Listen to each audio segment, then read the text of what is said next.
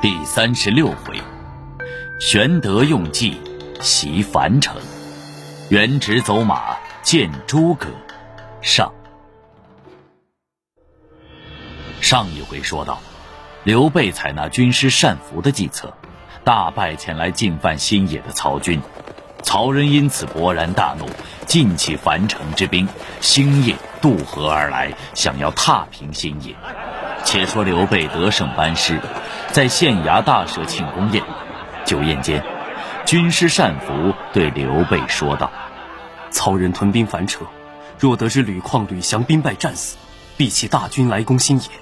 那依军师之见，我该如何迎敌？”主公勿忧，曹仁若尽起大军而来，樊城必然空虚。我们可一边坚守新野，一边分一支人马，趁势夺取樊城。如此一来。定让那曹仁进不能胜，后退无路。那我方军马战甲又当如何部署为妙？还请军师言明，我定言听计从。主公可留下赵云带两千军士驻守新野，再派云长领两千军。单福在刘备耳边说出计策，刘备大喜，当即便按照单福计策调兵遣将。数日后。刘备正和单福在县衙议事。